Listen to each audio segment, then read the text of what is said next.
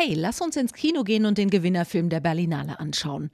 So einen Satz möchte man aussprechen voller Freude und Erwartungshunger. So ein Satz sollte etwas machen mit einem. Er sollte tief im Innern etwas auslösen. Die Lust auf bewegte Bilder, die bewegen. Die Lust auf einen Film, der in Aufruhr versetzt, der wehtut oder euphorisiert, der funkelt oder verstört. Die Lust auf Bilder, die die riesige Leinwand des Kinos mit der prallen Palette all dessen füllen, was das Leben ausmacht von seinen tiefsten Abgründen und höchsten Höhen erzählt, von seinen Zweifeln und Hoffnungen. Denn genau dafür lieben wir ja das Kino. Und jetzt zur Berlinale.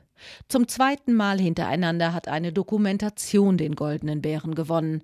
Eine Doku über koloniale Raubkunst, die nach Afrika zurückgeführt wird.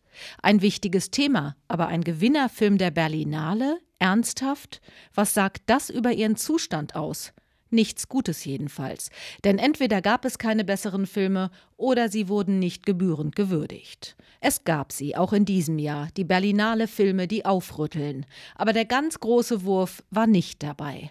Als Zutaten für seine Berlinale hat Carlo Chatrian, der künstlerische Leiter, offenbar einfach von allem ein bisschen genommen. Hier ein experimenteller Flusspferdfilm, dort eine bizarre Star Wars Persiflage, hier ein paar altbekannte Regisseure, dort ein paar neue Namen, hier ein bisschen Glamour, dort ein bisschen Diskussionsforum. Was fehlt, ist der Esprit. Die Berlinale wirkt mittlerweile konturloser und konstruierter als manche ihrer Filme. Konzipiert nach Kalkül, nicht nach Qualität. Auch was die politischen Stoffe betrifft. Im Einzelnen sehenswert und mit Nachhall. Aber sie wirken so gewollt. Und wirkliche Neuentdeckungen, Kino mit Strahlkraft, mit Sogwirkung, Fehlanzeige.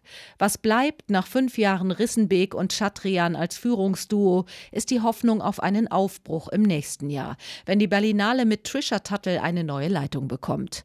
Damit wir dann vielleicht endlich wieder voller Freude und Erwartungshunger sagen können: Hey, lasst uns ins Kino gehen und den Gewinnerfilm der Berlinale anschauen. RBB 24 Inforadio vom Rundfunk Berlin-Brandenburg.